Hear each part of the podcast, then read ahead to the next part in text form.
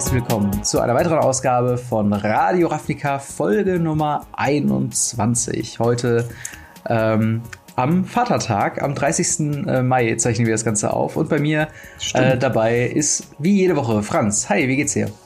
Hi, ja, schön, äh, dass wir es wieder geschafft haben. Es ist ja immer so eine Sache, ich freue mich echt, wir sind schon bei Folge 21, Mensch. Ich finde das genial. Also wirklich 21 Tage, äh, Tage, Wochen in Folge haben wir es geschafft und das finde ich echt cool und ich hoffe, dass das noch äh, lange so weitergeht. Ja, auf jeden Fall. Ähm, ja, es ist so ein bisschen wie regelmäßig zum Sport gehen. Irgendwann fällt einem gar nicht mehr ja. auf, dass man es irgendwie jede Woche irgendwie regelmäßig macht. Ja, ähm, ja. ja, und wir haben heute äh, ein paar sehr, sehr interessante Themen, wie ich finde. Äh, zum einen haben wir äh, endlich mal wieder ein offizielles Wizards of the Coast äh, großes Turnier, unter anderem in Deutschland, und zwar die European Modern Series. Äh, und mhm. dann äh, werden wir uns natürlich im äh, Großteil des Podcasts mal wieder mit Modern Horizon ähm, auseinandersetzen. Da haben wir wieder ein paar süße, süße, super tolle Karten bekommen. Und yes. äh, dann haben wir noch ein kleines QA-Segment und dann würde ich sagen, äh, legen wir direkt los. Shoutout of the Week. Diese Woche haben wir uns rausgesucht Play Magic und zwar der äh, ja noch kleine YouTuber. Ich hoffe, unser äh, Anteil daran kann äh, da ein bisschen ähm, was helfen. Ähm, der macht äh, ganz viel Content äh, natürlich um Magic Arena drumherum, äh, ein paar Gameplay-Videos, allerdings auch so Sachen wie, wie baut man sich ein Sealed Deck und ähm, ja, große Unboxings, äh, Booster-Openings und äh, also spezielle Sachen. Äh, er hat auch mal eine, eine Deckbaubox aufgemacht und sich daraus was gebaut. Und äh, allgemein ein sehr, sehr sympathischer äh, Kerl, wie ich finde. Und dementsprechend äh, lade, laden wir euch ein, bei ihm auf dem YouTube-Kanal mal vorbeizuschauen und ihm Hi zu sagen von Radio Ravnica, einen lieben Gruß zu bescheren, den wir äh, dir jetzt auch hier an dieser Stelle nochmal senden. Äh, und ja, dann wünsche ich dir äh, viel Spaß mit dem Shot of the Week und äh, wir legen mal los mit der äh, European Modern Series. Das ist nämlich ein neues europäisches Turnier, was sich primär an Modern-Spieler richtet. Ähm, das wurde jetzt vor zwei Tagen ähm, angekündigt und besteht quasi aus zwei Teilen. Auf der einen Seite haben wir die Qualifiers, die in äh, Local Game Stores, die über das äh, Wizards Play Network verbunden sind, ähm, äh, ja ausgeführt werden, also in ausgewählten äh, VPN-Stores und dann später den Finals, die in äh, die quasi sieben nationale Turniere sein wird, ähm, für die man sich halt mit diesen Qualifiers eben qualifizieren muss. Und äh, die finden statt in den Vereinigten Königreichen, in Frankreich, in Spanien, in Deutschland, Italien, Russland und Polen. Ähm, die, die es in diesen Finals schaffen, äh, Top 8 zu werden, die bekommen von der San Diego Comic Con das äh, Promo-Set von 2019, wo ich mir noch nicht nice. ganz sicher bin, ob man das schon kennt. Ich glaube noch nicht. Ich glaube, das muss noch angekündigt werden. Ne? Also nee. beim, beim, äh, beim letzten Mal war es ja dieses Set mit den äh, Mosaikglas Planeswalkern, wo, glaube ich, ähm, auch äh, Liliana äh, Untouched by Death ähm, und, und, und Chandra äh, Torch of Defiance mit drin ist, meine ich zumindest äh, ohne mhm. Gewehr. Ähm, die Finalisten der einzelnen Turnieren bekommt ein Arkbound Revenger als in einer speziellen Promo-Variante. Und ähm, wer dann das Finale gewonnen hat, der sichert sich einen Platz in der Mythic Championship in Virginia. Und äh, das ja, ist schon cool. Das, das, ist schon cool. Das ist schon cool. Vor allen Dingen endlich mal ein Turniersupport in äh, Europa und halt auch eben in Deutschland, oder? Ja, also das ist, äh, ich finde das sehr cool, dass sie da den Weg gegangen sind und gesagt haben, okay, wir gucken mal, dass wir da äh, Europa mit einbinden und insbesondere dann auch mit Deutschland. Ähm, geht jetzt natürlich, weil offensichtlich keine äh, Geldpreise ausgeschüttet werden. Das ist ja das Problem immer in Deutschland. Äh, dementsprechend ist das halt schon so eine, so eine Liebhabersache, sage ich mal, denn viel bekommen tut man ja offensichtlich nicht. Ich glaube halt letzten Endes, dass wahrscheinlich die Veranstalter dann noch irgendwas dazu tun, beziehungsweise die sagen halt, so und so teuer ist der Teilnahme, die Teilnahmegebühr und wenn du Erster wirst, kriegst du halt die Promo wie von Wizards vorgesehen und halt von uns noch irgendwie so und so viele Booster oder was auch immer. Äh, so stelle ich mir das halt vor. Mhm. Generell ist das eine sehr clevere Sache, um auch Modern Horizons zu promoten, denn äh, das kann entweder Modern Horizons Sealed sein, diese äh, die Qualifier, und dann sogar noch anschließend ein Draft bei der Top 8, je nachdem wie groß das Turnier ist, könnte mhm. man auch machen. Oder halt ähm, vorausgesetzt äh, ein äh, normales Modern äh, Event bin mal gespannt, was die, was die Veranstalter sich da so äh, einfallen lassen. Natürlich einerseits ist es eine gute Methode, diese Produkte zu verkaufen, vielleicht für Läden, äh, wo jetzt nicht 500 Leute hinkommen, äh, interessant, wo halt eher weniger sind, ähm, wo man halt aber nicht so viel Eintritt nehmen kann. Ich kenne da so ein paar Leute, also ein paar Läden, die, die gerne viel Geld nehmen, wenn es sich um Music Qualifier handelt. Mhm. Ähm, und äh, obwohl sie halt keinen so großen Einsatz haben, aber ja, gut, sie sind halt einer der Läden, die das halt anbieten dürfen und muss mal gucken, wie man das dann macht. Ähm, und ja, insgesamt bin ich mal gespannt, wie viel äh, also wo das überall angeboten wird in Deutschland. Das, das ist so das, was, was, was mich interessiert. Leider ist das wahrscheinlich zu der Zeit, wo ich keine Zeit habe. Es sei denn, es ist Anfang Juli, aber es stand ja, glaube ich, Mitte Juli äh, bis August so ungefähr. Und das ist genau der Zeitraum, wo ich nicht hm. da bin. Da hat Wizards of the Coast wieder geschickt um dich herum geplant. Ähm, ja. so, nee, den Fans, den nehmen wir nicht hier in so Turnieren auf. Äh, ja, ich bin auch mal gespannt. Äh, vor allem, ich finde den, den Fokus auf Modern interessant. Ja dass man sich halt wirklich so, so ein großes Turnier, äh, was ja dann so das Äquivalent äh, auch sein soll zu einem, ähm, ja, wie du schon sagst, zu einem äh, Mythic Championship Qualifier, ähm, für halt Leute, die halt Modern spielen und halt eben nicht äh, Standard primär spielen. Und man kommt auch dadurch, dass man sich bei den Qualifiern, du hast es eben schon gesagt, entweder mit einem ähm, äh, Moment, jetzt muss ich mal gerade mal gucken, äh, ob man quasi Modern unbedingt spielen muss oder ob es nicht auch ein Modern Horizon Booster Draft auch schon tut. Weil so würde man tatsächlich darum rumkommen, dass die Leute sich vielleicht beschweren, dass Modern Decks zu teuer sind, um sich quasi an so einem Turnier zu qualifizieren. Aber ich meine, mhm. spätestens, mhm. wenn man dann sich äh, qualifiziert hat und in den Finals landet, da braucht man auf jeden Fall ein Modern Deck. Da gibt's ja dann äh, ja zwei verschiedene Runden mit denselben äh, Leuten äh, im Endeffekt, die halt auf der einen Seite ganz reguläres Constructed Modern spielen und dann äh, noch ein paar Runden Modern Horizon Booster Draft und dann halt in den Top 8 wird nochmal gedraftet.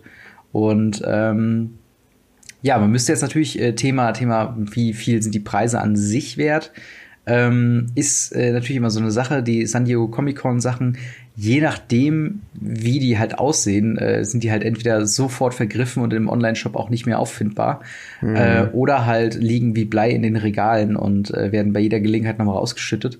Ähm, bei dem Arcbound Ravager Promo, äh, da gab es tatsächlich auch schon ein paar Promos und das war auch unter anderem einer der äh, Invocational Sachen bei äh, Kaladesh, meine ich zumindest, äh, gesehen zu haben. Also es scheint eine, eine Karte zu sein, die auch sehr beliebt sind. Bitte? Invention. Äh, ja, ja, genau, Inventions. Mhm. Äh, diese, ja, genau. Ähm, und äh, ja, natürlich, äh, ich glaube, der größte ähm, äh, Platz ist natürlich dann für die, für die sieben ähm, eins, zwei, drei, vier, fünf, genau, für die sieben Finalisten, die sich dann äh, quasi da aus dem Finale als Gewinner rausgehen, die dann natürlich bei der Mythic Championship in Virginia natürlich die großen Preise äh, mitnehmen können. Ähm, ist auf jeden Fall mal ein Weg als, als, ich sag mal, in Anführungszeichen Normalsterblicher, der nicht schon in diesen Pro-Kreisen mit drin ist, sich dann äh, für die Mythic Championship zu qualifizieren zu können. Was ziemlich und, geil ist, ja. Genau, gerade halt aus Europa hat man da ja nicht allzu viele Möglichkeiten. Äh, das ganze System scheint ja momentan äh, die Amerikaner zu bevorzugen mit ihren äh, zigtausend ähm, verschiedenen Turnieren, äh, über die ich man hör, sich Ich höre jetzt schon die amerikanischen YouTuber aufschreiben, ah, die in Europa kriegen eine Mythic, äh, hier eine, eine Modern äh, Turnier und wir, wir nicht, was soll ja. das? Ich glaube, viel, viel größer ist das Problem tatsächlich bei den amerikanischen äh, äh Magic-Spielern, dass denen nicht so bewusst ist, wie schwierig es teilweise Leute haben. Also ich habe auch schon Stories gehört über Reddit und so, dass sich äh, Pro-Spieler äh, GoFundMe-Pages und, und Patreons und sowas alles äh, errichtet haben, nur um den Flug zu einem Turnier zu bezahlen, den ja äh, Wizards of the Coast auch nicht mehr übernimmt. Also wenn du dann irgendwie aus Australien äh, dich tatsächlich irgendwie schaffst zu qualifizieren, musst du halt dann noch immer noch nach Amerika fliegen äh, und mhm. äh, den ganzen Kram zahlen. Also im Endeffekt, also es ist, es ist auf jeden Fall äh, sehr äh, löblich, dass es überhaupt sowas in der Art gibt. Aber ähm, ja, noch weit weg von, von Gleichheit mit dem amerikanischen Markt. Und ob wir jemals dazu kommen, wer weiß. Äh, müssen wir dann mal gucken, was die Zukunft macht. Und je nachdem, wie das Turnier dann auch performt in äh, Deutschland, vielleicht überlegt man sich ja dann doch noch mal äh, zwei oder dreimal, ob man nicht vielleicht noch mal die Nationals zurückbringt oder mehr äh, Mythic-Turniere auch in unter anderem Deutschland oder Europa stattfinden lässt. Mhm. Gut, dann würde ich sagen, äh, gehen wir rüber zu den Modern Horizon Spoilers, das äh, oh, ja. wie ja schon am Anfang erwähnt, Hauptthema und Franz, wir müssen ein bisschen Ablage äh, machen. Es hat sich ein bisschen was angehäuft, gerade im Mythic-Slot, über das wir noch gar ja. nicht äh, so viel gesprochen haben. Dementsprechend fange ich direkt einfach mal an mit äh, dem großen äh, Typen, den sich alle gehofft haben, dass er wiederkommt und jetzt ist er wieder da. Und zwar äh, Ursa in Form von Ursa Lord High Artificer für vier Mana, äh, zwei generische, zwei blaue, eine Legendary Creature Human Artificer und im Text When Ursa, Lord High Artifact, uh, Artificer, enters the battlefield, create a 0-0 colorless construct artifact creature token with this creature gets plus one plus one plus one for each artifact you control. Dann noch den Text. Tap any untapped uh, artifact you control, add blue, also ein uh, blaues Mana. Und für 5 Mana, shuffle your library, then exile the top card until you uh, until the end of turn. You may play that card without paying its mana cost. Ähm, und das würde ich doch einfach mal sagen, ist doch schon eine absolute Hammerkarte, oder? Boah, es ist für mich extrem schwierig einzuschätzen, die Karte. Also, ähm, ich finde sie nicht schlecht, definitiv nicht.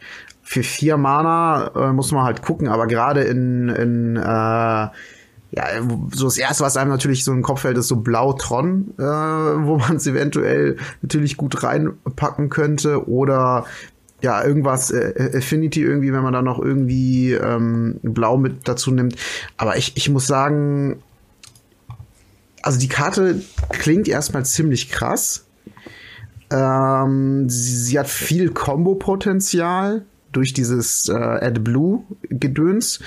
Ähm, das Einzige, was mich an der Karte so ein bisschen stört, aber es wäre wahrscheinlich zu stark, wenn es nicht so wäre, ist, dass man die für fünf Mana danach erstmal die Bibliothek mischen muss. Weil äh, der einfache Grund, warum mich das stört, ist einfach, weil man sich schon so oft die Bibliothek mischen muss, gerade in Modern. Mhm. Und da nochmal eine Fähigkeit einzubauen, die, wenn die Karte wirklich gespielt werden wird, auch oft wahrscheinlich aktiviert werden wird ähm, dann einfach äh, noch mehr die Bibliothek zu mischen, ist halt so ein bisschen, ah, naja, das ist das Einzige, was mich an der Karte so ein bisschen stört. Ansonsten ist für mich halt echt extrem schwierig, äh, die Karte einzuschätzen. Ich bin da noch sehr eng, ähm, engstirnig, sage ich mal, im mhm. Denken und äh, bei meinem Band Spirit Deck. Und äh, da passt sie nicht rein, sage ich dir. Ja, äh, ich weiß auch ganz genau, dass äh, Boggles die Karte wahrscheinlich nicht spielen wird. Aber äh, im Endeffekt, äh, ich meine, es ist äh, eine Kombination aus, aus verschiedenen Karten, soweit ich das herausgefunden habe. Natürlich diese, diese, ähm, dieses Colorless äh, Construct Artefakt ist das, was wir in Standard von Khan Zion of Ursa ähm, dann kennen, der das, ich glaube, mit der minus 2 Ability kann er also ein Artefakt kreieren. Ähm, dann dieses äh, Tap äh, ne, Moment, diese, diese Fünf-Maler-Geschichte ist, glaube ich, von dem Land äh, Tolaria äh, West, meine ich, das auch ein blaues Land ist, wo man äh, das quasi machen kann. Und was ich halt so schön finde an dieser äh, Untapped Artifact You Control äh, Add Blue Geschichte ist halt, dass man, wenn man es irgendwie richtig schafft mit dem Deck, Ursa quasi komplett frei spielen kann. Also wirklich sagen kann, okay, bis zu dem Zeitpunkt habe ich so viele Artefakte draus, dass ich allein damit schon mal vier, fünf, sechs, sieben Mana irgendwie generieren kann. Mhm. Ähm, plus, wenn man quasi das, das Construct oder das, das äh, Construct mit dem äh, Plus 1 plus 1 for all Artifacts, allein mhm. da bist du ja quasi schon bei einem 3-Mana-Ursa.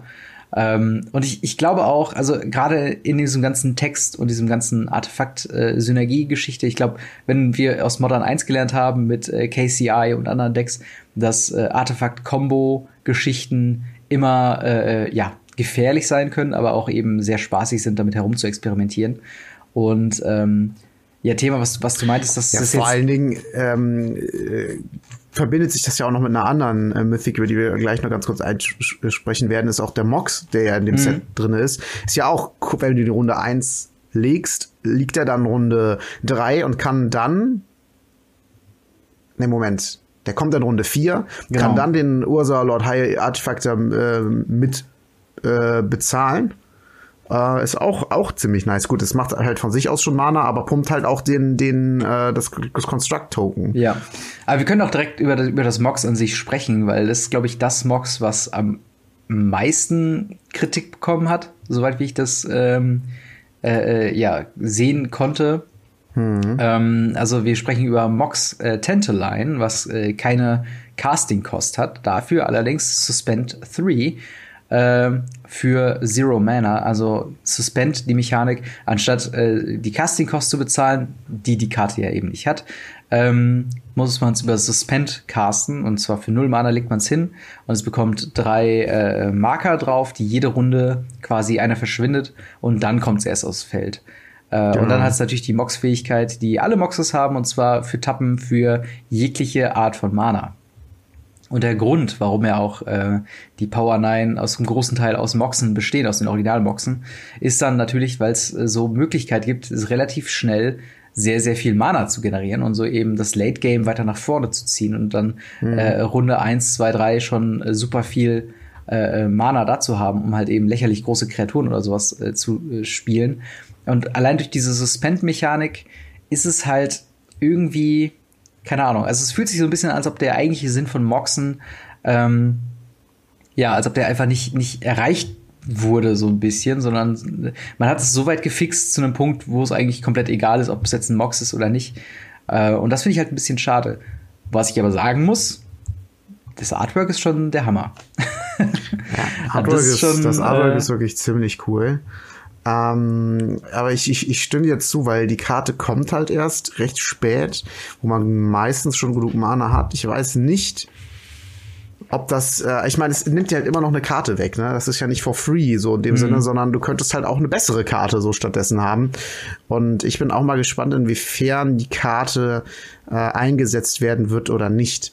In dem Standard-Set wiederum würde die Karte sehr gut ankommen, glaube ich. Da wäre die genau richtig. Da ja, wäre die auch nicht, äh, die wäre auch nicht, ich würde auch nicht sagen, dass sie da broken wäre.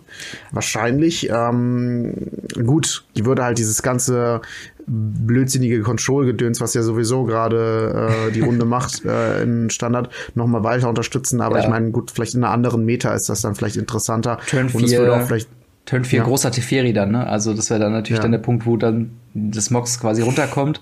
Man hat in der Runde davor den kleinen Teferi gespielt, direkt die Runde danach gibt's den großen Teferi. Also da ja, wird's, glaube ich, schon große, großen Schaden anrichten.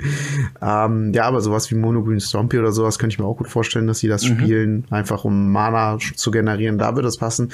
Modern bin ich mal echt gespannt. Also ähm, gibt auch einen Kommentar dazu, der sagt einfach, es ist einfach unplayable in Modern. Punkt. Ja.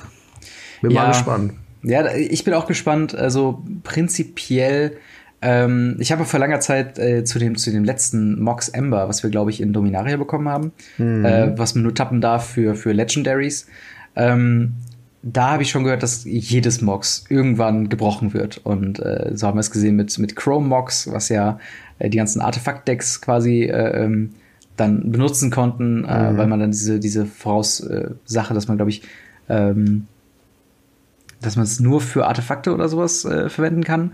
Ähm, auf jeden Fall, das wurde halt dann irgendwann entdeckt und, und gebrochen. Und ich glaube, oder es würde mich nicht überraschen, wenn äh, Mox Tantalite äh, da auch irgendwann wenn da irgendwann die, die Strategie dahinter kommt, wo man sagt, okay, dafür kann man es auf jeden Fall verwenden. so, kann ich nämlich mein SV Told Runde 1 spielen und dann mal Mox Tantalite direkt hinterher und dann kommt der Lord Artefakte und dann bist genau, du Runde 2 genau. mit einem 2020 Token tot. Ja, genau, so, so ungefähr. Irgendwann, irgendwann wird es wahrscheinlich kommen. Ähm, und äh, ja, wie, wie äh, Mox Tantaline äh, liegt diese Karte mit dem Combo-Potenzial gerade noch auf Suspend und irgendwann ist der Counter runter und alle denken, ach ja, genau, dafür verwenden wir es. ähm, genau, äh, eine, eine Sache oder eine Karte, die, äh, sag ich mal, von einem Flavor-Punkt äh, sehr weit oben äh, ist oder, oder, oder sehr hochwertig ist, ähm, ist Yawgmoth, wo ich mich aber auch frage, wo spielt man den äh, in Modern? Aber äh, mal ganz kurz zur Karte selbst ein bisschen eine Parallele zu Ursa. Äh, also Yawgmoth Thran Physician ist eine vier Mana mit zwei schwarzen Mana. Äh, Human Cleric Legendary Creature mit dem Text zum einen Protection from, from Humans, also äh, kann nicht geblockt werden, kriegt keinen Schaden angerechnet von Fähigkeiten und kann auch nicht getargetet werden von Fähigkeiten äh, von Humans. Äh, und dann noch dem Text dazu, äh, Pay one life, sacrifice another creature, put a äh, minus eins, minus eins Counter äh, on up to One Target Creature and Draw a Card. Für Doppelschwarz äh, kann man eine Karte abwerfen und dann Proliferate. Also Proliferate kennen wir auf Wars of Spark. Man sucht sich äh, mhm. Counter, die auf dem Spielfeld sind, aus und äh, kann immer noch einen Counter mehr dazu packen.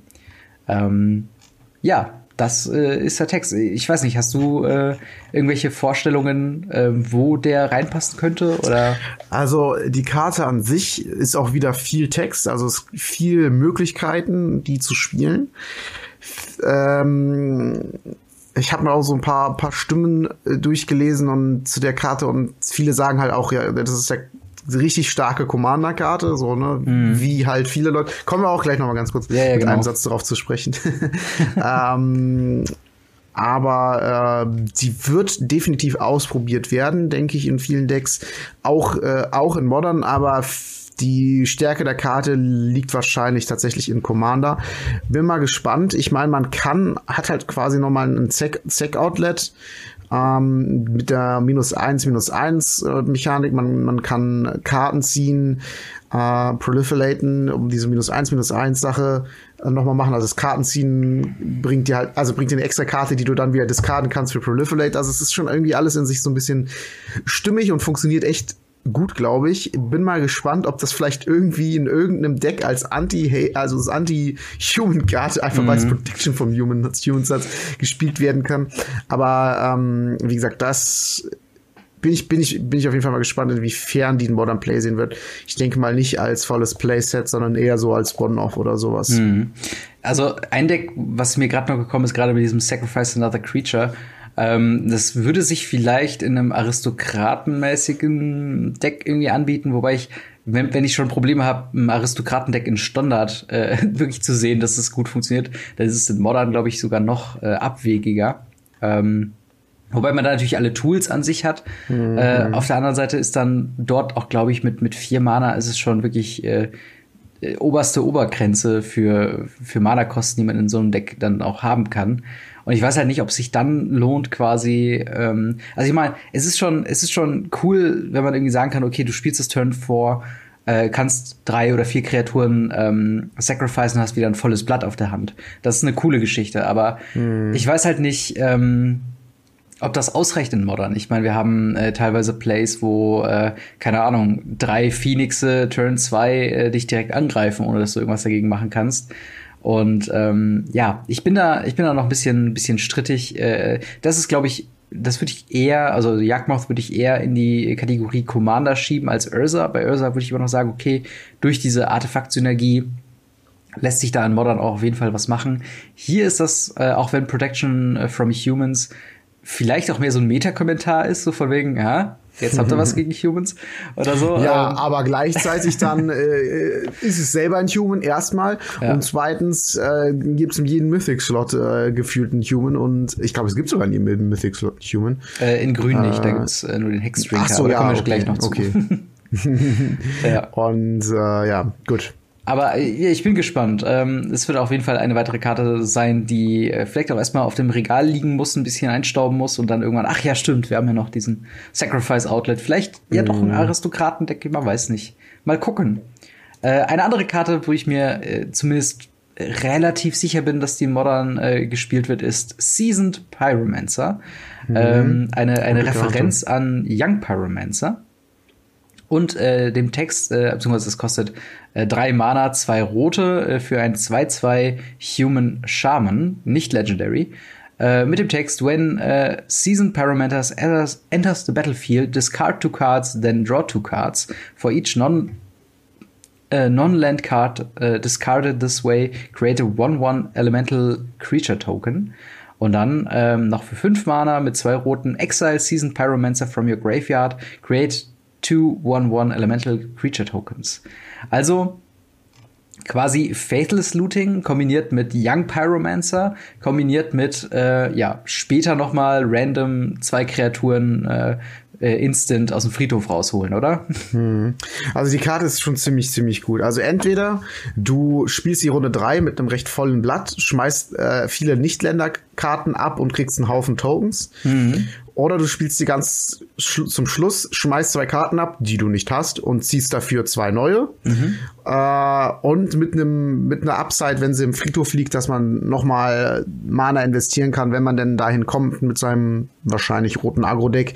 Ähm, und kann dann nochmal ja, Tokens daraus machen. Also die Karte ist ziemlich, ziemlich gut. Allein dieser Draw Two Cards Effekt, mhm. ähm, weil es steht halt noch nicht mal da drauf, dass, dass du dann für jede Karte, die du abgeschmissen hast, ähm, zwei also man muss, ähm, man muss Karten. nicht zuerst ziehen und dann abwerfen, sondern erst ja. abwerfen, dann ziehen. Was natürlich, also, wenn du keine äh, Karten auf der Hand hast, ziehst du einfach nur zwei Karten. Genau. Und gut, du kannst halt maximal zwei Tokens dann mit ihm generieren, aber das ist meistens, äh, du schmeißt ja immer die Karten ab, die du nicht brauchst.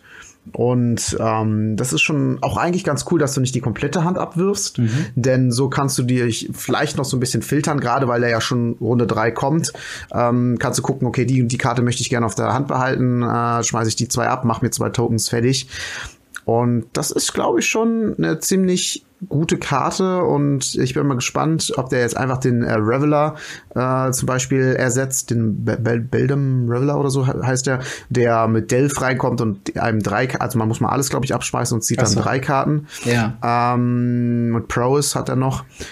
Und ob der den einfach ersetzt oder wie, wie der da noch mit eingebaut wird, werden, ja. bin ich auf jeden Fall mal gespannt. Das ist auf jeden Fall eine Karte, die ich mir eher in Modern vorstellen kann. Auf jeden Fall. Allein auch nur aus dem, aus dem Fakt, dass es, ich glaube, unmöglich ist, den zu spielen und keinen Extrawert rauszubekommen.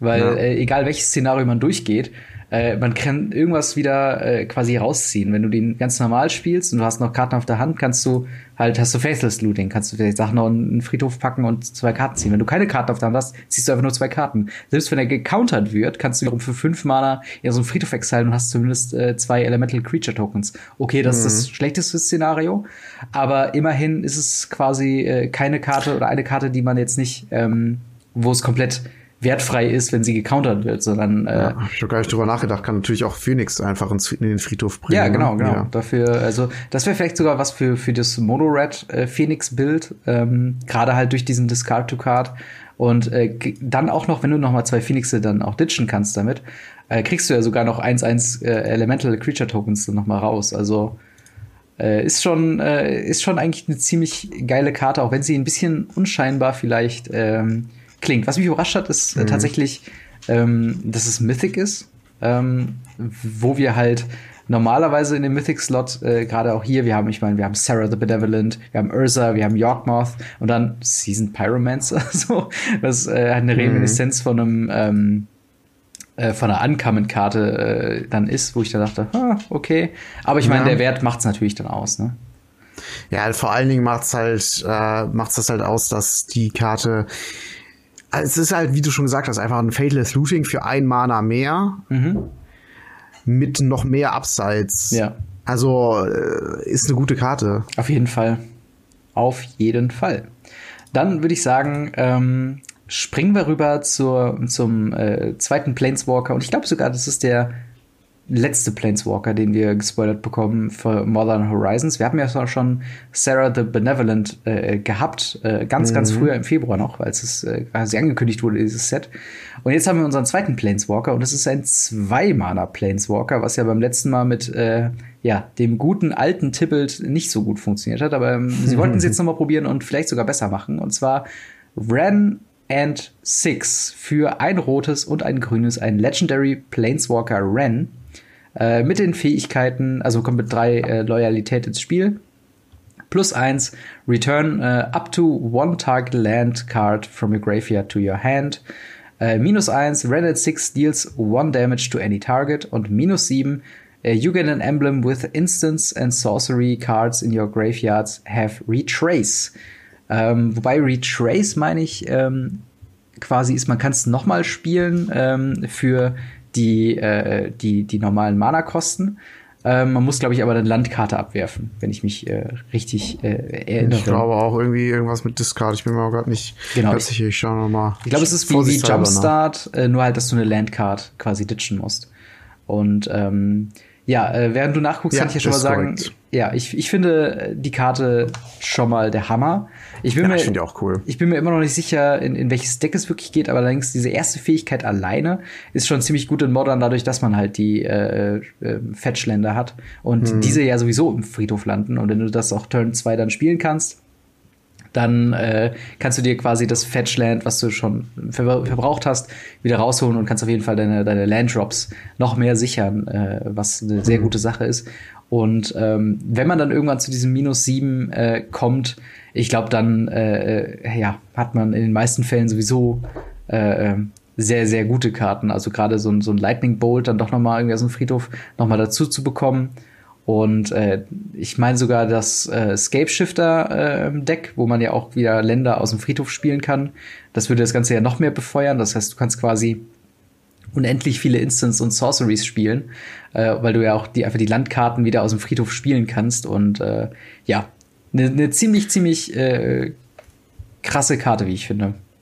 Ich finde die auch ziemlich cool. Also man darf auch nicht vergessen, plus eins bringt einem jetzt auch die neuen Länder zurück, die jetzt hier drinne sind, äh, wo man einfach eine Extrakarte durchziehen kann. Mhm. Ähm, also, ne, die, die gehen ja auch dann in den Friedhof, wenn man die Sacrifice, hole ich mir dann halt wieder zurück und spiel, holt sie halt noch, noch mal eine Extrakarte. Und äh, ja, minus eins kann auch gut sein und relevant. Klar, ein Schaden kann ähm, Kreaturen teilweise besiegen. Mhm. Es kann ähm, es kann vielleicht den letzten Schaden am Gegner machen, also ja. das ist auch relevant und die minus sieben Fähigkeit äh, auch. Also das ist eine coole Karte, aber ich bin genau auf deiner Seite. Sehr, sehr coole Karte für zwei Mana. Denke ich, auf jeden Fall wird Play sehen. Die Frage ist, in welchem äh, Deck. Bin ich mal gespannt. Genau, also ich wie gesagt, wir sind ja beide nicht so, haben ja letzte Woche schon gesagt, nicht so super tief drin. Ich meine, wir kennen uns mit unseren Decks aus, die wir in Modern spielen, aber jetzt so, was das Große und Ganze angeht, äh, haben wir da so, äh, also nicht so den ganzen Überblick. Aber ich meine, wenn das allein nicht schon ein Anreiz ist, irgendein Land-based äh, Modern Deck irgendwie zu bauen, wo man vielleicht auch mit den Landfall-Karten äh, was machen kann, ähm, oder vielleicht auch einfach nur als wirklich Value-Karte quasi drin zu haben, um halt wirklich mit wenig Landkarten ein Deck an Funktionieren zu halten. Ähm, ja, bin ich mal gespannt, wie das Ganze denn, äh, ob Ren N6 dann Modern Play sehen wird. Meine erste Einschätzung wäre, es ist günstig, es ist sehr, sehr effektiv in den Sachen, die es machen will. Und äh, ich glaube schon, dass es dann irgendwo mal wieder auftaucht. Mm, ich auch. Okay, dann würde ich sagen, gehen wir zu den Swords über, ähm, die ja auch schon eine lange, lange Tradition haben. Und zwar die Swords, die wir bekommen haben, ist einmal das Sword of Truth and Justice. Äh, drei Mana Artifact Equipment. Äh, equipped Creature gets plus two, plus two and has protection from white and blue. Äh, und mhm. darüber hinaus noch, whenever equipped creature deals combat damage to a player, put a 1-1 counter on äh, a creature you control, then proliferate. Und Equip-Kosten sind zwei Mana. Ich würde sagen, wir packen direkt beide Swords in, einen, äh, in eine Kategorie. Mhm. Ähm, und dann haben wir nämlich noch das Sword of Sinew and Steel, ebenfalls drei Mana. Äh, ebenfalls ein Artefakt-Equipment. Und mit einem ähnlichen äh, Equipment-Text. Equipped Creature gets plus 2 plus 2 and has protection from Black and Red. Äh, und darüber hinaus noch whenever equipped creature deals combat damage to play, destroy up to one target Planeswalker and up to one target Artifact mit dem Equip-Kosten 2. Ähm, was ist denn, also vielleicht, vielleicht kurz bevor wir über die Karte selbst sprechen, äh, einfach nur so als Vergleichswert. Es gab äh, schon vor äh, langer, langer Zeit ähm, äh, verschiedene Swords, die ähm, ja damals zumindest das Standard äh, sehr dominiert haben. Äh, zum Beispiel das Sword of Fire and Ice, äh, drei Mana Artifact Equipment. Equipped Creature gets plus 2 plus 2 and has protection from red and from blue. Äh, und darüber hinaus noch, whenever equipped creature deals combat damage to a player, Sword of Fire and Ice uh, deals one damage to target creature or player. Two. Äh, genau, two damage uh, to um, target creature or player and you draw a card equipped two. Ähm, mhm. Wo, glaube ich, im direkten Vergleich schon so ein bisschen das Problem liegt. Es ist zwar irgendwie, äh, es, es kompliziert den, den Cycle oder, oder, oder, oder ähm, bringt mehr Karten in dieses Swords-Thema mit rein. Und es, es liest sich auch ähnlich, aber die, diese Zusatzeffekte, die machen dann doch schon irgendwie den Unterschied. Also mhm. zwei Schaden schießen und eine Karte ziehen ist halt deutlich besser wie äh, eine 1-1-Marke draufpacken und dann proliferaten. Äh, oder halt einen Planeswalker oder Artefakt zu töten. Ja, ist bei dem Thrill of Truth and Justice, da weiß ich halt auch gerade noch nicht so ganz genau, in welches Deck das gegebenenfalls passt. Vielleicht tatsächlich in so ein, so ein, so ein Artefakt äh, Affinity Deck, was ja eh mit Magen spielt von der Balliste und äh, dann irgendwie darüber Schaden macht und gerade gerade mit diesem Artbound Revenger auch äh, gerne Marken verteilen möchte und so weiter und so fort. Mhm. Die Karte an sich stelle ich mir noch ganz gut vor oder in Ordnung, aber die Frage ist natürlich, ob sie gut genug ist für Modern, das ist natürlich eine andere Frage, aber die ist noch ganz gut.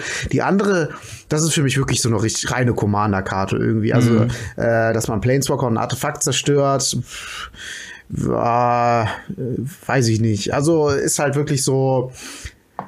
Wahrscheinlich auch das Truth and Justice geht wahrscheinlich auch eher, eigentlich eher in die Richtung, ähm, ähm, ja, Commander, aber du, du hast schon recht, also die sind so im direkten Vergleich einfach ein bisschen, ähm, bisschen schwächer. Es ist zwar irgendwie genau. cool, diese Schwerter, aber auch wirklich nicht wirklich das, was man irgendwie in seinem Booster drin haben möchte, glaube ich. Genau, also ich meine, es suggeriert natürlich so ein bisschen, dass man irgendwie denkt, so, oh geil, ich habe als dieser, dieser Schwerter gezogen, die richtig mächtig sind.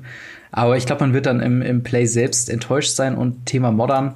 Ähm, ich meine, selbst die, die, das Sword of Fire and Ice oder die Karten, die in diesem Cycle mit drin waren, äh, selbst die haben nicht wirklich Play gesehen in Modern. Und ähm, mit Ausnahme vielleicht, wenn, wenn Stormforge Mystic äh, dann doch noch mal irgendwie ins Modern reinkommt, dann vielleicht, dann könnte man sich das vielleicht noch mal überlegen, ob das äh, sinnvoll wäre, zumindest irgendwie als Sideboard-Option, äh, weil dieses Protection von verschiedenen Farben äh, kann natürlich sehr, sehr individuell dann natürlich gestaltet werden, wenn man die Option für alle äh, dann hat.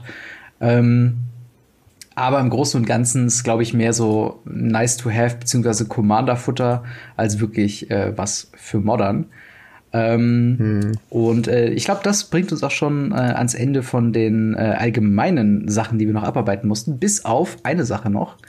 Und zwar, yes, wir haben ja alle stimmt. Forces äh, durchgesprochen, bis auf eins, was äh, zu dem Zeitpunkt noch nicht äh, bekannt war. Aber jetzt haben wir es mittlerweile bekommen, und zwar Force of Rage, das rote Force. Ähm, ein 3-Mana-Instant äh, mit dem Text wie alle Forces. If it's not your turn, you may exile a red card from your hand rather than pay this spell's mana cost. Und create two 3-1 red elemental creature tokens with trample and haste. Sacrifice those tokens at the beginning of your next upkeep. Ähm, was ja. eine komische Karte ist, oder? Ja, also äh, das ist irgendwie, da macht irgendwie dieses Force-Gedöns gar keinen Sinn, so gefühlt. Ja. Weil in einem roten Deck möchtest du nicht in der gegnerischen Zuges, in dem gegnerischen Zug zwei, drei Einser machen, die du dann wieder sacrificen musst, wenn es dein Zug ist. Mhm. Denn die sollen ja eigentlich angreifen. Das ist ja so der Sinn von Rot. Ähm, und dann drei Mana dafür zu bezahlen, dass du zwei, drei Einser machst, die halt irgendwie dann angreifen ja, hm, schwierig. Also äh, ein Kommentar zum Beispiel, äh, ja, die Karte ist ja echt richtig gut. Ähm, und was ist der echte Force für hm, Rot? Mm, ja. also äh, es ist halt so irgendwie keine Ahnung, es ist, es ist nicht, es ist, also es ist, es ist, weiß es nicht der schlechteste Force, ja, kann ich jetzt definitiv. an der Stelle also, sagen. Force of Rage, ich, ich, ich habe den Text, glaube ich, noch nicht so hundertprozentig verstanden. Und zwar, äh, äh also diese Sacrif die Tokens werden gesacrificed am Anfang der nächsten Upkeep. Das heißt, wenn du das am Endstep des Gegners machst, noch bevor du quasi in deinen Zug richtig gehen kannst, sind die schon wieder weg, oder? Genau. Ja. Aber dann, dann macht ja diese, diese Force-Thematik überhaupt keinen Sinn, dass du es halt in ja, ja, das ist das, was ich meine. Wenn du es in deinem Zug aktivierst, andererseits sind sie zum Angreifen und zum Blocken theoretisch da, je nachdem, wenn du sie mit denen nicht angreifst. Mhm. Keine Ahnung, warum, warum du das sollst. Also diese Upkeep, äh, äh, Systematik verstehe ich an der Stelle tatsächlich auch nicht so ganz. Eventuell, um sie zu sacrificen oder sowas, denn dann tappst du ja noch mal alles mhm. und dann, dass du dann Mana hast, wenn du Mana brauchst für irgendwas, um sie zu sacrificen. Also ich sag mal, oder sowas. Das, das Einzige, wo es halt nicht. Sinn machen würde, wäre halt wirklich, wenn man sagt, okay, ähm, das ist halt so ein bisschen wie, äh, keine Ahnung, du kannst am, am Endstep des Gegners dann noch machen und äh, der Gegner bekommt nächste Runde sechs Schaden, mit der er nicht gerechnet hat. Das ist so, das ist eigentlich dieser, dieser Überraschungseffekt, den eigentlich mhm. auch eine Force irgendwo haben will. Und äh, das, das wirkt aber sehr sehr komisch. Ich, ich habe irgendwie die ganze Zeit im Kopf, das Problem liegt mehr bei mir, weil ich es noch nicht so hundertprozentig verstanden habe bei dieser Karte. Aber es scheint wirklich so zu sein, dass es halt dann, ja, du kannst schnell Blocker machen, was aber Rot nicht unbedingt will. Also du willst ja nicht, nicht in der Defensive sein und, und äh, dir nur deine, deine hasty Trample-Tokens nur zum Blocken irgendwie aufbewahren. Gerade, dass die auch Haste haben. Das, das widerspricht ja dann schon diesem, diesem Force-Text oben drüber. Also, keine Ahnung irgendwie eine, ein komisches Werkzeug, ähm, wo ich mir nicht ganz sicher bin. Also vielleicht ist es auf meiner, auf meiner Force-Skala so, dass auch, ja, vielleicht das Schlechteste. Ich müsste gerade noch mal über die anderen gucken, aber das wird, glaube ich, das, wo man irgendwie so drüber guckt. Ähm, anders wie bei, weiß nicht, Force of Wigger, wo wir gesagt haben, okay, man kann sich Szenarien vorstellen, wo das sinnvoll ist. Bei Force of Rage bin ich mehr so, okay, ähm, ja, gut. Ja. Warum, warum ist das ein Force? so, ja. Äh, und ja, keine Ahnung, es ist hat halt irgendwie nicht so diesen Langzeiteffekt wie die anderen äh, Forces oder, oder diesen äh, Notfall-Button-Effekt. Äh, ich meine, klar, man könnte natürlich sagen, wenn man hinten liegt in einem Agro-Mirror, dann kann man damit vielleicht einen Angriff irgendwie negieren, so eine Art und Weise äh, von, von äh, kostenlosem Fork. Ja, aber es fühlt sich halt so falsch an, ne? In ja. dem roten Deck. Es fühlt sich falsch an, mit Kreaturen zu, zu blocken. Genau. Und musst ja bedenken, du, du tust ja, du schmeißt dafür ja dann zwei Karten ab, in, in den meisten Fällen, ja, genau. wenn du, wenn du die zum Blocken benutzt. Und ähm, das fühlt sich schon echt, gerade in Rot, wo du eh schnell deine Karten ausgespielt hast. Ha, hm. Fühlt sich falsch an. Das ist irgendwie, ja, ist, ein, ist eine weirde Karte auf jeden Fall. Aber der Vollständigkeit halber haben wir sie jetzt äh, auch hier erwähnt. Und da würde ich sagen, gehen wir in unsere Top 5 über, äh, yes. wo ich äh, immer mal gerne erwähne, dass es natürlich nicht äh, quasi eine qualitative Bewertung von unserer Seite sind, sondern einfach nur fünf Karten, über die wir im Speziellen noch mal äh, reden wollen. Äh, möchtest du da gerade mal äh, schon mal anfangen? Welches ist denn deine gerne. Top, äh, ähm, also deine Eins? Ich würde gerne anfangen mit äh, einer Karte, die äh, ich einfach nur lustig finde und deswegen mit reingenommen habe. einfach weil äh, die Karte Shenanigans heißt. Und ähm, das finde ich halt einfach ziemlich geil, weil ich habe generell das Gefühl, das ist so für mich so ein bisschen äh, beispielhaft für das komplette Set, dass die ähm, halt gesagt haben, okay, wir gucken mal, was die Community so lange Zeit verlangt und wir packen von allem so ein bisschen rein rein. Mhm. Äh, zum Beispiel Bären oder Squirrels ja. oder äh, Shenanigans, äh, genau. äh, was halt irgendwie einfach äh, ne, so eine Meme mehr oder weniger geworden ist. Und ähm, das finde ich einfach lustig. Ich sag mal kurz, was die kann, aber darum geht's halt irgendwie eigentlich gar nicht. Es ist eine Common für ein rotes und ein farbloses Sorcery, wo man ein Artefakt zerstören kann. Und es hat Dredge 1. Also wenn man die Karte zieht, kann man sie, äh, kann man stattdessen eine Karte von seiner Bibliothek in den Friedhof tun. Wenn man das tut, äh, tut man diese Karte vom äh, Discard from your area to your hand, uh, otherwise draw a card. Also ähm, halt wie gesagt Dredge halt mhm. weiß ich nicht, ob das für Dredge wichtig ist, ähm, an Destroy Artifact dran zu kommen. Das kann ich tatsächlich jetzt gerade nicht sagen. Äh, aber ich, der, ich habe sie halt wirklich nur eingetan, weil es einfach Shenanigans heißt und das ist schon das ist schon ziemlich cool und wie gesagt für mich beispielhaft für das komplette Set, dass sie halt so von allem etwas reingepackt haben und das ist auch der Grund, warum viele Leute sagen, ähm, dass das äh, eher äh, Commander mhm. Horizon mhm. ist als äh, Modern Horizon. Haben wir jetzt gerade eben schon auch öfter drüber gesprochen. Die Karte ist eher was für Commander. Mhm. Dieser Satz fällt sehr oft bei Karten aus, aus Modern Horizons.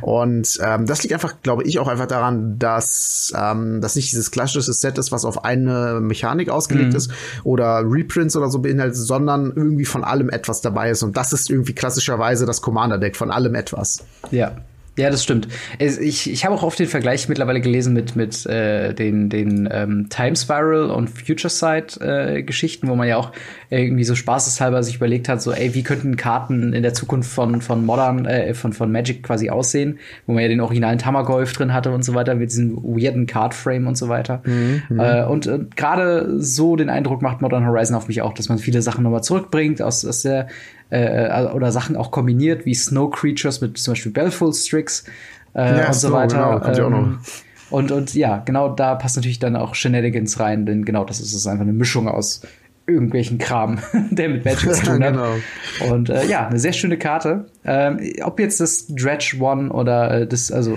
ob sich Dredge diese Karte wünscht, ich glaube, ja, ich meine, es ist, glaube ich, nicht verkehrt, auch äh, für oder ein, äh, Artefakt-Hate-Karte zu haben oder eine Destroy-Artefakt-Karte. äh, mit der Dredge-Mechanik mit drin. Äh, mal gucken, sage ich mal. Äh, mhm. Wenn Modern Finds bekannt ist, dass auch irgendwelche random Commons und Uncommons äh, mehr als spielbar werden auf einmal äh, mit dem richtigen Deck. Und äh, ja, dann schauen wir mal, äh, ob sich dann vielleicht an Shenanigans noch jemand halten wird. ähm, ja, dann würde ich sagen, gehe ich mal über in meine Top 5, beziehungsweise meine erste ja. Karte, über die ich reden möchte. Und zwar ist das Hex Drinker was eine Level-Up-Kreatur ist, beziehungsweise erstmal eine Ein-Mana Creature Snake mit der Mechanik eben Level-Up. Äh, Level-Up äh, bedeutet quasi, man kann äh, ein generisches Mana zahlen und einen Level-Counter auf diese Kreatur legen. Und man kann das Ganze nur als Sorcery machen, das heißt nur in, der, in den Main-Phases von einem. Und die äh, Level-Modi äh, ist quasi von Level 1 bis 3 ist es eine 2-1 äh, ohne jegliche Fähigkeiten. Von Level 3 bis 7 äh, ist es eine 4-4 mit äh, Protection from Instance und äh, alles über Level 8 ist es eine 6-6 mit Protection from Everything, was eine sehr schöne Bezeichnung ist, wie ich finde.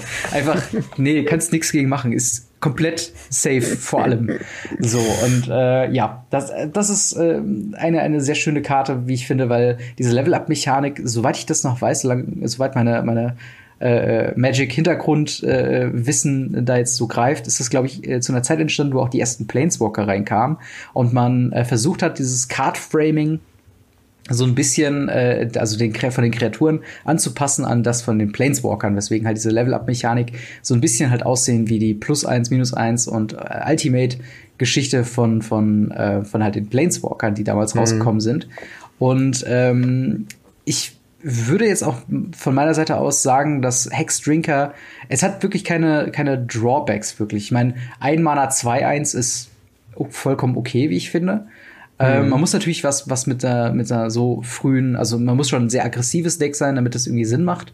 Ähm, ich weiß nicht, wie viel oder wie sich diese, diese Level-Up-Mechanik äh, aufs Gameplay überträgt. Ich würde mir gut vorstellen können, dass es natürlich sehr viel, äh, ähm, ja, Zeit in Form von Mana-Ressourcen natürlich auffrisst, aber es lohnt mhm. sich natürlich auch. Ich meine, allein Protection from Instance, damit sind schon, schon mal die meisten Removal drin und ähm, in Grün hätte man ja auch sogar noch die Möglichkeit, ein bisschen zu rampen. Das heißt, man könnte Level 3 vielleicht ein bisschen früher äh, erreichen, äh, wobei eigentlich schon, schon Turn Turn 2, wenn ich mir das richtig überlege. Du spielst für ein Mana Turn 1, hast dann äh, einen Land Drop und dann zwei Mana offen. Das heißt, du kannst von Level 1 direkt zu 2-3 machen und dann hast du ja schon die Protection from Instance. Das heißt, auf der anderen Seite könnte man in einer optimalen Welt Turn 2 eine 4-4 Protection from Instance Wobei haben. ich glaube nicht, dass die bei Level, äh, ich glaube, die startet tatsächlich bei Level 0.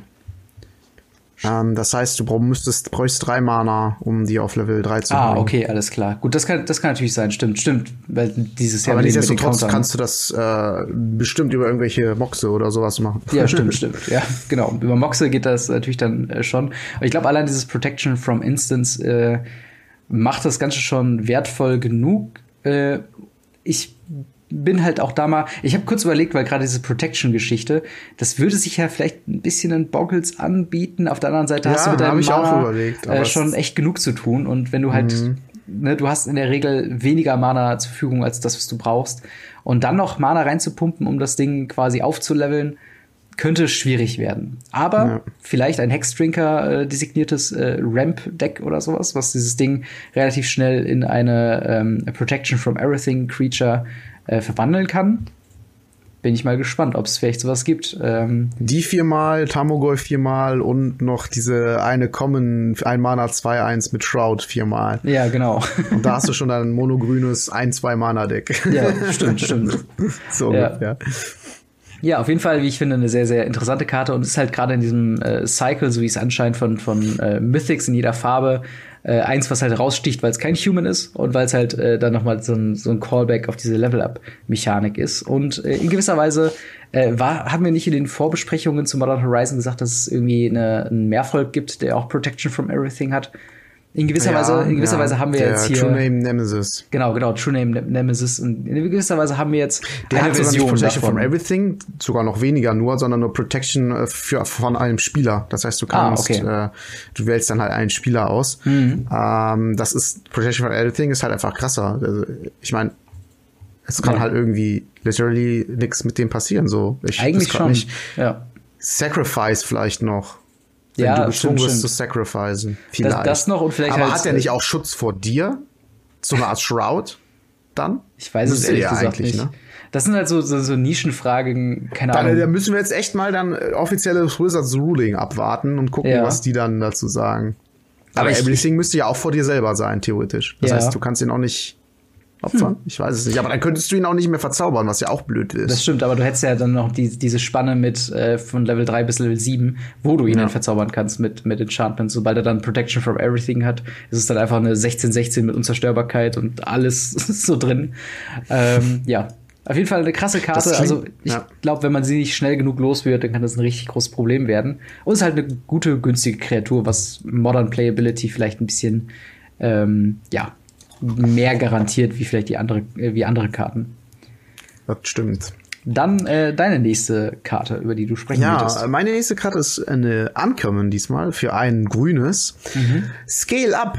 Äh, bis zum Ende des Zuges wird eine Kreatur, äh, die du kontrollierst, zu einem grünen Wurm mit äh, der Base Power und Toughness 6-4.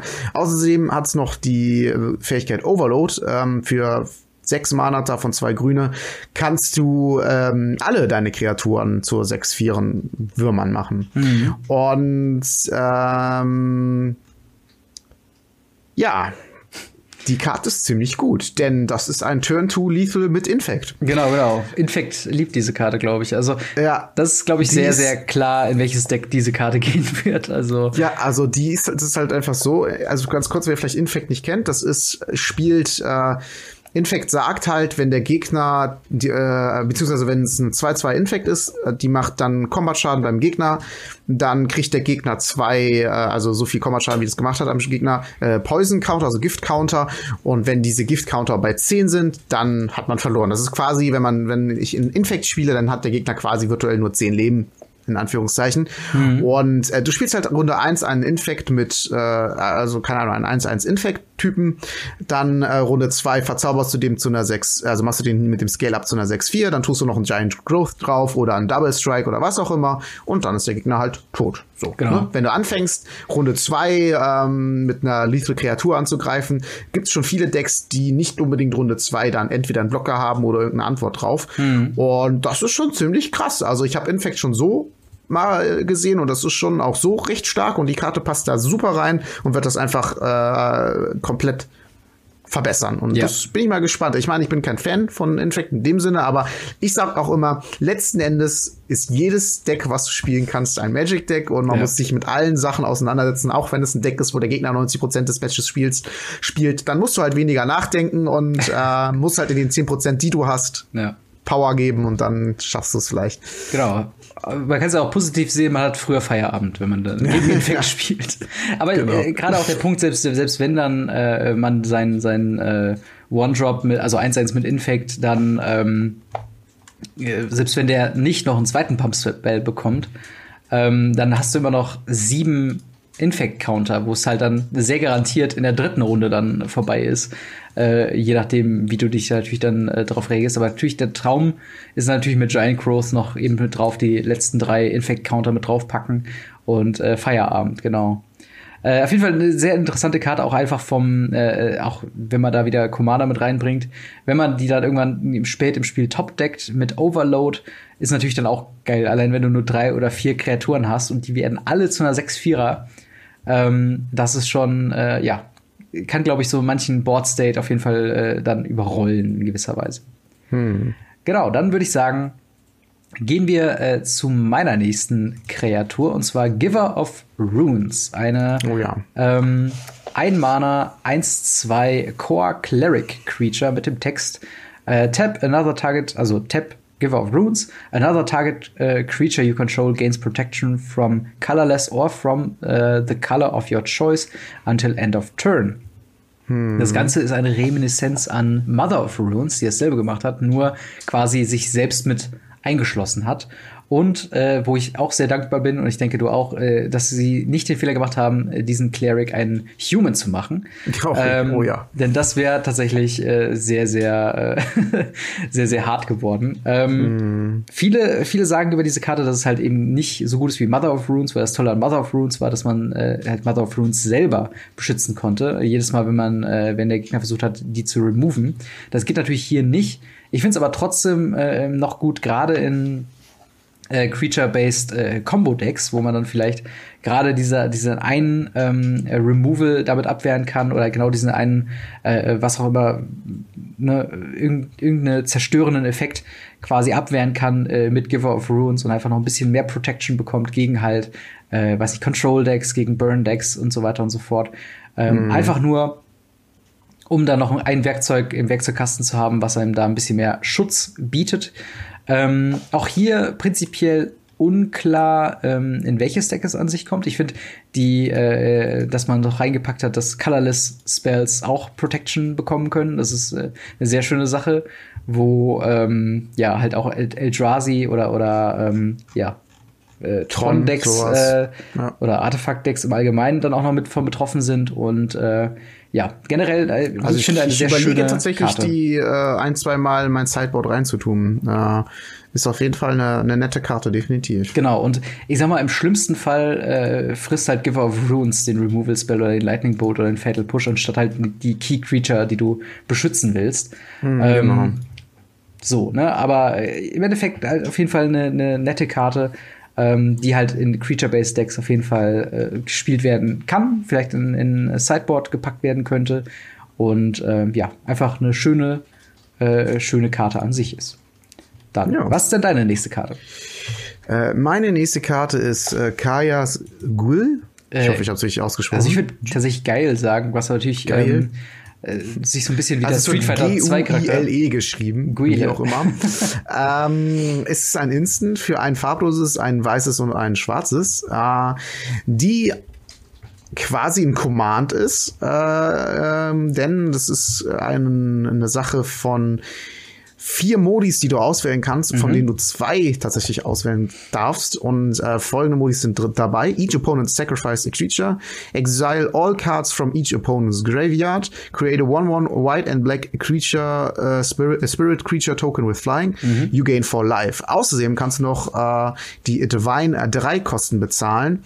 Ähm, das heißt, du zahlst zusätzlich noch drei farblose dazu und dann darfst du alle äh, Modi äh, benutzen, anstatt nur zwei davon. Ähm, die Karte finde ich ziemlich nice, weil sie ähm, als Instant Speed dafür sorgt, dass der Gegner zum Beispiel eine Kreatur opfert und dann kannst du sie direkt äh, vom Friedhof exilen, beziehungsweise mh, mm, also die, die Fähigkeit, dass man eine Kreatur vom Gegner sacrificen kann, äh, lassen kann, finde ich immer sehr gut, mhm. sehr gute Anti-Boggles-Karte, by the way. Ähm, und äh, dass man halt als Instant auch dafür sorgen kann, dass der Gegner den Friedhof exilt, finde ich halt ziemlich nice, weil das halt dafür sorgt, dass wenn der Gegner irgendwas Flashback-mäßiges vom Friedhof anzielt, du halt als Instant sagen kannst, nö, die gehen alle ins Exil. Mhm. Und es ist halt eine große Varietät in der Karte drin, auch mit dem 1-1 Spirit und dem Gain for Life, das ja eher dann so in Richtung Blocken und ähm, noch Überleben geht, mit vier Leben kriegen. Und äh, man hat viele Möglichkeiten. Das ist auch so, so, so eine Art Werkzeugkasten. Mhm. Äh, und das ist eine Karte, die, glaube ich, auf jeden Fall Modern Play sehen wird. Da fällt mir gerade mal ein, ähm, ist das, also hat eigentlich Weiß und Schwarz das komplett beste Removal Package in komplett modern? Weil ich meine, du hast Fatal Push, du hast Path to Exile, du hast jetzt äh, Kajas Geil, äh, im, in War of the Spark gab es noch D-Spark, was ja quasi so die, die ähm, weiß-schwarze Variante von, von ähm, äh, des Saintful Stroke äh, sowas ist. Und jetzt halt, äh, und selbst sowas wie, weiß nicht, Mortify, ähm, wo ich mir irgendwie denke, so, wow, irgendwie. Ja, also Weiß-Schwarz ist generell voll mit Removalen, das stimmt. Also die, die, sind beide dafür bekannt, dass die äh, äh, Removal haben. Ich meine jetzt rein lore-technisch, schwarz so irgendwie in Richtung mhm. ich zerstöre und weiß so in Richtung, ja, ey, mach mal lieber so einen auf äh, ruhig, geh mal ins Exil oder äh, nimm mal, nimm mal dein, dein Schwert und nimm mhm. lieber die Flugscharen und geh mal aufs Feld. So, ja, weil, so weiß in Richtung Frieden und schwarz in Richtung Zerstörung. Weil ich sag mal, theoretisch. Und zusammen machen die halt alles kaputt. Genau, aber theoretisch, wenn man äh, tatsächlich so, so ein weiß-schwarzes Deck jetzt irgendwie bauen könnte. Ich glaube, du könntest da eine sehr, sehr gute Control-Geschichte vielleicht sogar bauen. Ähm, wo man natürlich wieder sagen muss, ne, lohnt sich das im Gegensatz, äh, halt, lohnt sich das Blau rauszulassen in dem Fall. Aber ähm, ich finde krass, wie viel äh, Removal-Support äh, Schwarz und Weiß jetzt auch in den letzten Sets halt immer wieder bekommen haben. Und äh, mhm. äh, das reiht sich da nahtlos ein. Also wirklich eine, eine Instance, die im allerschlimmsten Fall, wenn du das wirklich deine, deine äh, wenn du wirklich nichts anderes damit machen kannst und das ist deine einzige Option zu spielen, kriegst du halt einen 1-1 Flieger raus und hast noch viel Leben dazu bekommen. Ähm, und das ist halt schon echt, äh, echt super, wie du schon sagst, halt ein, ein Cryptic Command äh, in gewisser Weise für in dem Weiß-Schwarz. Bin gespannt, ähm, wo das alles auftauchen wird. Und vielleicht gibt's ja sogar ein weiß-schwarzes Deck, was ähm, äh, daraus entstehen kann oder dieses ganze Removal-Gedöns sich mit ähm, einleiben kann. Hm. Was ist denn deine nächste Karte? Meine nächste Karte ist, ähm, lass mal kurz cool gucken, und zwar Collector Uff. ich weiß nicht, wie ich es richtig aussprechen soll. Ich muss sofort diesen Soundeffekt von Roblox Ja, denken. ich wollte gerade sagen, bitte bau den ein. ja, genau. Ähm, und zwar ist eine 2-Mana 2-2 äh, Creature mit dem Text äh, Activated Abilities of äh, Artifacts can't be activated. Ähm, was ein äh, Text ist, den kennt man aus Stony Silence. Äh, Im Legacy gibt's glaube ich, noch äh, Null Rod, äh, was einen ähnlichen oder den gleichen Effekt hat, und der neue Khan, äh, wobei der natürlich nur einseitig ist. Ähm, und ich habe den reingenommen, weil ich mir ziemlich, ziemlich sicher bin, also wenn keine andere Karte aus dem ganzen Set Modern Play sehen wird, wovon ich nicht ausgehe, ähm, wird diese Karte auf jeden Fall Play sehen, weil ähm, es halt einfach dieser Effekt ist, ähm, wenn artefaktbasierte Decks immer noch ein Ding sind, was sie garantiert sein werden, ähm, dann, äh, werd, also, dann wird er auf jeden Fall Play sehen, zumindest als Sideboard-Karte, einfach nur um Artefakt-Hate quasi drin zu haben. Er ist ein bisschen instabiler als äh, sowas wie Stony Silence, was glaube ich ein, genau ist, ein Enchantment. Äh, das ist natürlich eine Creature, die kann removed Artefakt, werden. Oder? Nee. Nee, nee, ja, Stony Silence. Das ist ein weißes Enchantment, ne? Genau, ein Enchantment. Aber so hat man Meine zumindest so, so, ein bisschen die Wahl. Was ist denn jetzt gerade im Kopf? Äh, man muss jetzt nicht unbedingt weiß spielen, um äh, Artefakt-Hate drin zu haben und äh, Collector Uff ist da äh, eine, eine schöne, schöne Karte. Und vor allen Dingen, äh, hast du das Artwork gerade auch vor dir? Mhm. Was zum Teufel ist das? Das ist ein Uf. ja, schon klar, aber ich meine, das sieht so ein bisschen aus wie ein Gremlin, aber es ist so irgendwie haarig wie ein Affe. Es hat so, so einen Vogelkäfig noch nebenbei.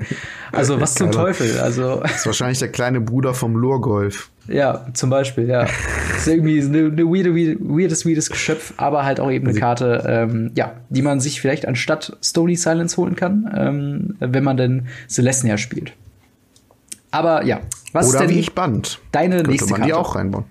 Ähm, ja, ähm, meine nächste Karte ist der gute Hogak Ryzen Necropolis. Ja. Die finde ich irgendwie ziemlich cool. Also erstmal kostet sie ähm, sieben Mana, davon sind fünf beliebig und dann zwei jeweils entweder grün oder schwarz. Ein legendäre Kreatur Avatar. Man darf aber kein Mana benutzen, um diese Karte zu, zu äh, casten, sondern, ach übrigens ist es eine 8-8 Trampelkarte. ähm, äh, man darf kein Mana benutzen, sondern sie hat Convoke und Delph. Das heißt, man benutzt tatsächlich äh, den Friedhof und äh, dieses äh, Spielfeld. Mhm. Einziger Nachteil ist, du kannst musst halt auch zwei Kreaturen draußen haben, äh, entweder schwarz oder grün, damit du die, die mit Convoke halt quasi dieses farbige Mana bezahlen kannst. Denn Delph macht nur farbloses Mana, wenn ich äh, mich richtig entsinne. Mhm. Ähm, und äh, ja, dann hast du halt eine 8-8 Trampelkarte draußen, was ich irgendwie ziemlich, ziemlich cool finde. Außerdem hat er noch die Fähigkeit, ähm, du darfst sie auch von deinem Friedhof spielen. Einfach so, das ohne äh, Downside in dem Sinne. Das ist halt krass, ne? Also, ja, das heißt, du äh, guckst, vielleicht ist das sogar was irgendwie ich weiß nicht, also du guckst, dass die vielleicht ins Friedhof landet, äh, dann äh, Reanimator ist das vielleicht interessant, so ein Reanimator Deck, mhm. weil du entweder kriegst du die halt wieder, die hat auch noch Trampel, was auch wichtig ist, weil äh, dann kann die direkt, meist, manche Karten geben direkt Haste, kann direkt angreifen, trampeln, 8-8, super. Ähm, oder du hast halt eh ein paar Karten auf dem, auf dem Spielfeld und äh, holst sie dann einfach so mit, mit Delph und Convoke wieder. Und ich glaube, dafür ist sie auf jeden Fall ziemlich cool und ich finde die halt generell hat die irgendwie so ein äh, diesen Flair von von einfach so einer fetten Kreatur, ja. die du günstig spielen kannst, was ich halt ziemlich cool finde und äh, deswegen ist die bei mir dabei. Könnte so ein Endboss von irgendeinem so Gothic-mäßigen äh, Videospiel irgendwie sein, so ja, vom ja, Aussehen her und diese Art und Weise, auch diese Kombination aus Convoke und Delph finde ich sehr sehr cool, dass du ähm, dass man halt über Convoke quasi die Farben reinkriegen kann. Das heißt, du musst andere Kreaturen spielen. Äh, also kannst du jetzt nicht einfach so lange Karten ditchen, bis du das halt mit äh, Delph quasi aus dem Friedhof direkt casten kannst. Äh, aber wie du schon sagst, so ein Reanimator-mäßiges Deck äh, wird das auf jeden Fall haben wollen. Wenn du es jetzt nicht gerade exiles, was natürlich mit Path to Exile und anderen Sachen relativ leicht in Modern geht, ist das auch eine schwierige Karte loszuwerden und halt eine 8-8 mit Trampel, die wird so oder so, wenn sie lang genug auf dem Spielfeld bleibt, ähm, ja, das, äh, das Spiel schnell zu Ende bringen. Und äh, es ist ja, so eine Mischung definitiv. aus, entweder ist es halt absolut broken oder absolut unspielbar. Also irgendwo dazwischen, glaube ich, geht's nicht. Es geht, glaube ich, nur in diesen beiden Extremen. Und hm. äh, dementsprechend bin ich auf jeden Fall äh, gespannt. Aber auch von den Stats her bin ich mir relativ sicher, dass es eine Karte sein wird, worum man in Modern drumherum bauen würde. Und ähm, ja, dann würde ich sagen, gehe ich noch weiter zu meinem äh, nächsten Platz. Ähm, yes. Wir werden noch ein bisschen lang, das heißt, wir müssen uns ein bisschen äh, sputen vielleicht. Alles klar. ähm, und zwar habe ich äh, ganz kurz Lanova Tribe, ähm, was die logische Konsequenz zu Lanova 11 ist. Und zwar ein äh, drei Mana mit drei Grünen ähm, Creature Elf Druid, äh, der tappt für drei Mana eben wie Lanova 11 mit einem Mana für einen Mana tappt, hat man es Lanova Tribe mäßig so mit drin. Und ich, ich finde es halt schön, dass Lustigerweise das auch eine 3-3, keine 1-1. Stimmt, stimmt. Es ist noch eine 3-3, muss man noch dazu sagen. Aber ich finde halt diesen, diesen Play eigentlich ganz cool, dass man sagen kann, okay, Turn 1 Lanova 11 into Turn 2 äh, Lanova Tribe und dann hast du dann in Runde 3 hast du dann wie viel Mana? Sieben Mana oder so? Oder sechs Mana? Ja, warte mal, 1, 2, 3, 4, Fünf, sechs, sieben, ja. Ja, genau. Und das ist halt schon absolut lächerlich und genau das, was äh, Elfen machen wollen. Und zwar super schnell, super viel Mana machen. Und äh, ich finde die Karte super. Ja, coole Karte. Was ist deine nächste Karte? Meine letzte Karte Stimmt, ist der Unsettled Karte. Marina. Äh, endlich eine Karte für mein Spirit Deck. Heute, also Zeitpunkt der Aufnahme, wenn der Podcast rauskommt, äh, habe ich einen Deckcheck äh, hochgeladen von meinem Modern Deck. Ah, und, sehr schön. Ähm, da schwere ich mich darüber, dass es keine Karte für mein Deck gibt, so ungefähr. Mhm. Das ist eine Karte. Es ist nämlich eine weiß-blaue äh, Karte, äh, Kreatur für 2-2. Ähm, äh, ist ein Changeling, das heißt, es passt aber genauso gut auch ins Humans Deck, leider. Mhm. Ähm, und hat den Effekt immer, wenn eine permanente Karte, die du kontrollierst, das Target wird von einem Spell oder einer Ability, die einen Gegner kontrolliert, wird dieser Spell äh, oder Ability gecountert, es sei denn, er zahlt noch ein farbloses zusätzlich. Das ist ungefähr eine Talia in, in uh, Spirit bzw. Humans Form oder in einer anderen Form, die es gerne sein soll. Ähm, und das ist ziemlich cool, weil ähm, das halt mit gebufft wird äh, und wie gesagt äh, fürs gerade für Spirit interessant, weil mhm. Humans hat halt Talia, uns ist halt non-legendary, was auch ganz cool ist.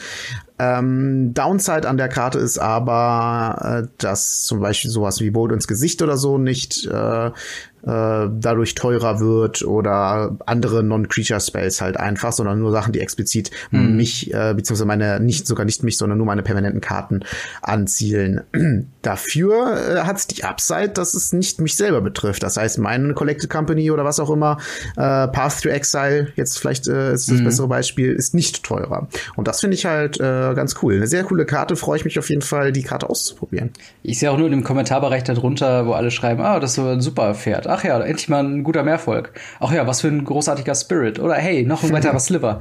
Und es ist halt diese schöne Thematik mit den Changelings, dass in gewisser Weise jedes Tribe, was natürlich diese Farben spielt, mm, genau. äh, dann davon profitieren kann. Ja, meine letzte Karte ist eine äh, Common, eine, ja, bei den ganzen powerful Karten, die wir bisher besprochen haben, äh, eine, ja, eine, eine vielleicht ungewöhnliche Wahl, aber ich glaube, dass diese Karte in Modern sehr viel gespielt wird, zumindest in den passenden Decks. Und zwar meine ich Unearth, eine, ein schwarzes Mana Sorcery mit dem Text Return Target Creature Card with Converted Mana Cost 3 or less from your graveyard to the battlefield.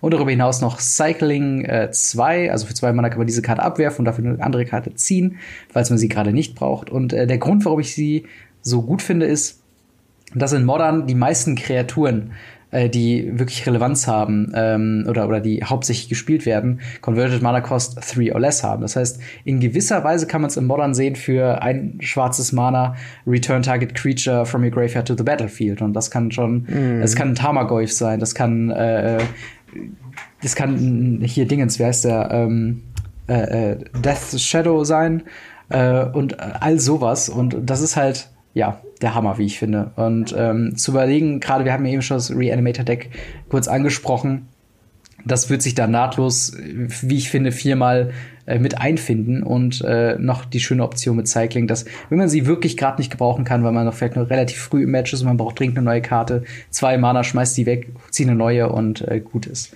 Also kein wirkliches Drawback, diese Karte irgendwie in Modern zu spielen. Ähm, und äh, ja, finde ich, finde ich super. Ja, dann äh, würde ich sagen, haben wir eigentlich das äh, QA soweit vom Kran77 auch äh, beantwortet. Genau. Er hat ja gefragt, ob es eher in Richtung ähm, Modern Horizons geht oder Commander Set, also Commander Horizon. Mhm. Und äh, ja, es ist halt eine, so eine Toolbox von allem etwas, was halt irgendwie Commander anspricht. Äh, aber man sieht ja doch auch einige Karten, die Modern ausprobiert werden wollen mehr als äh, im Standardset, würde ich jetzt mal behaupten. Das heißt, im Standardset sind es immer so zwei, drei, vier mhm. Karten, die vielleicht mal ausprobiert werden. Jetzt in War of the Spark ein paar mehr. Ähm, aber deswegen passt der Name schon ganz gut und ich bin mal gespannt, wie sehr das das Meta von Modern äh, beeinflussen wird.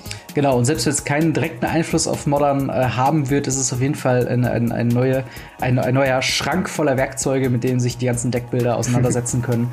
Und genau. äh, früher oder später werden eine gute Handvoll Karten, wenn nicht sogar viel, viel mehr Karten äh, gebrochen werden und neue äh, Decks äh, daraus entstehen. Da bin ich auch der festen Überzeugung von. Und äh, klar, ich finde, es spricht auch nichts dagegen, auch einfach ein bisschen Commander-Karten mit reinzubringen. Einfach nur, weil man hat hier die Möglichkeit und man muss jetzt nicht unbedingt Standard dafür opfern, damit man äh, gute neue Karten ins Commander reinbekommt und äh, dementsprechend auch eben für Commander-Karten der ideale Platz, wie ich finde. Aber das bringt uns auch schon ans Ende von äh, Podcast Nummer 21 von Radio Afrika.